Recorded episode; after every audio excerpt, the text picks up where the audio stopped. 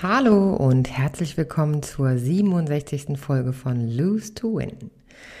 Der Podcast, in dem du hören wirst, wozu verlieren Gutes und warum du dabei immer gewinnst.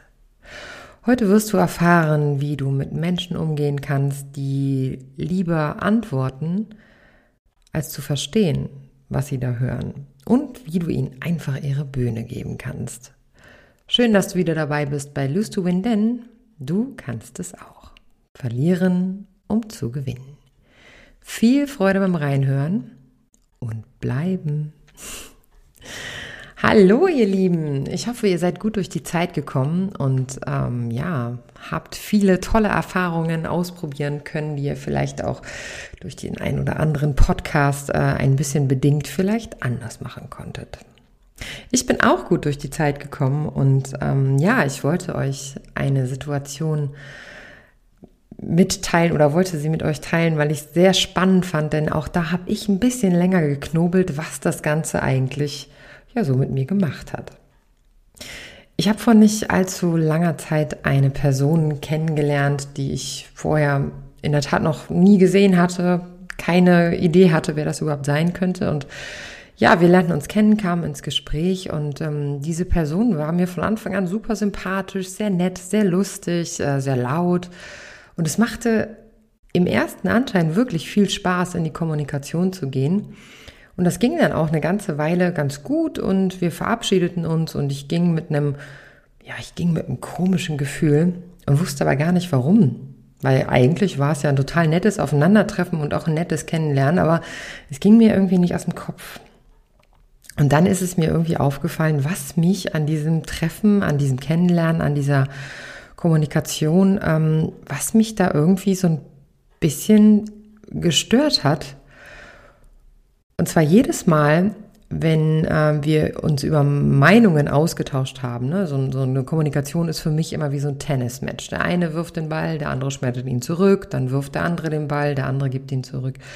Und in dieser Kommunikation zwischen diesem Menschen und mir war es irgendwie ganz anders, denn ich wurde gefragt und ich wollte antworten und nahm mir so den kleinen Moment und bemerkte aber auch schon körpersprachlich, dass mein Gegenüber wie so ein kleiner Flummiball immer so ein bisschen aufgeregter wurde und äh, unbedingt meine Antwort haben wollte, aber nicht um die Antwort am wirken zu lassen, sondern um sofort die nächste Frage zu stellen und über diese Frage hinweg zu seinem eigenen Thema zu kommen. Kennt ihr so Leute, die sitzen vor euch und fragen sowas ganz Normales wie, hey, wie geht's dir?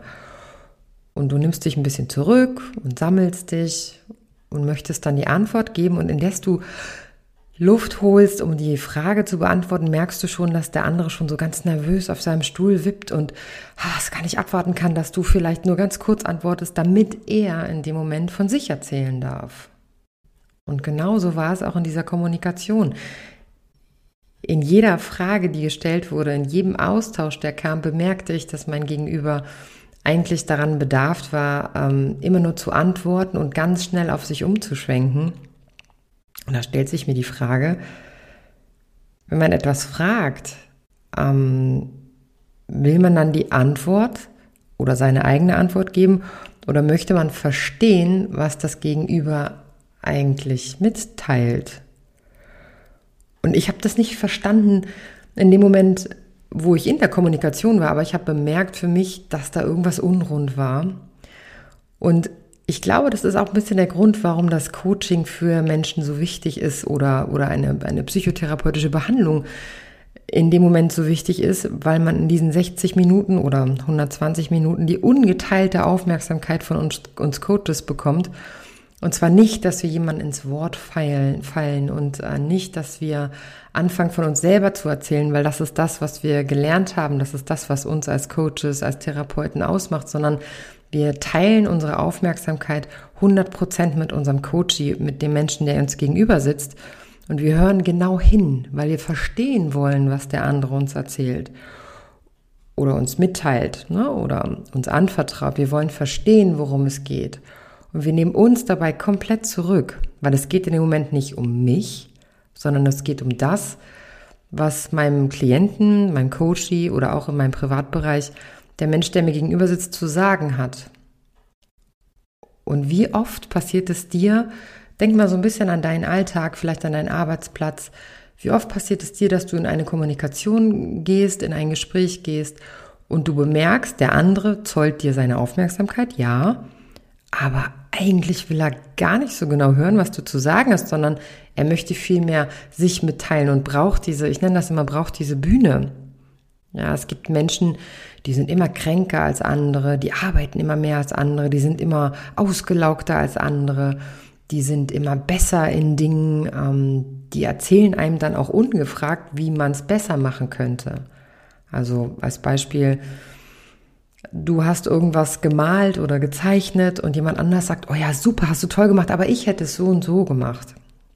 Und dieses Ich hätte es so und so gemacht, ist natürlich so ein, ja, so ein Überstülpen von, das hast du gut gemacht, aber ich hätte es anders oder besser gemacht. Und das ist manchmal doch ein bisschen schwierig und ich habe mich gefragt, weil ich habe mich natürlich in meiner Kommunikation mit dieser Person äh, darauf eingelassen und habe das so ein, habe es ja nicht wahrgenommen in dem Moment und habe mich aber im Nachhinein gefragt, wie hätte ich damit umgehen können, wenn ich es früher erkannt hätte? Und ähm, mein Resultat ist, ich glaube, manche Menschen brauchen so eine Bühne.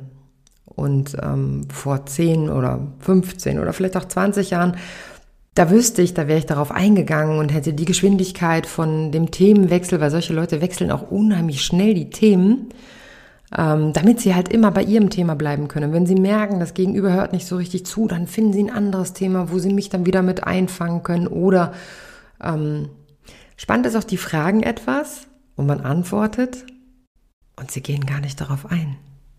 Also sie fragen, wie geht es dir? Und in dem Moment sagst du, ja, mir geht es gut. Und sie, sie reagieren da gar nicht drauf.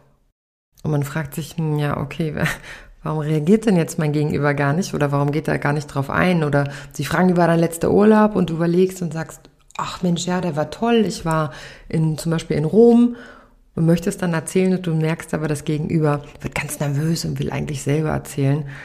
Und wie gesagt, vor ein paar Jahren habe ich dann versucht, diesen, dieses ähm, kleine Spiel, was da ist, um die Aufmerksamkeit zu buhlen, habe ich versucht irgendwie zu gewinnen, ja, und habe dann immer versucht, das Thema wieder anzulenken und versucht auch mich dann wieder ins Spiel zu bringen oder immer wieder zum Thema zurückzukommen, um den roten Faden zu behalten.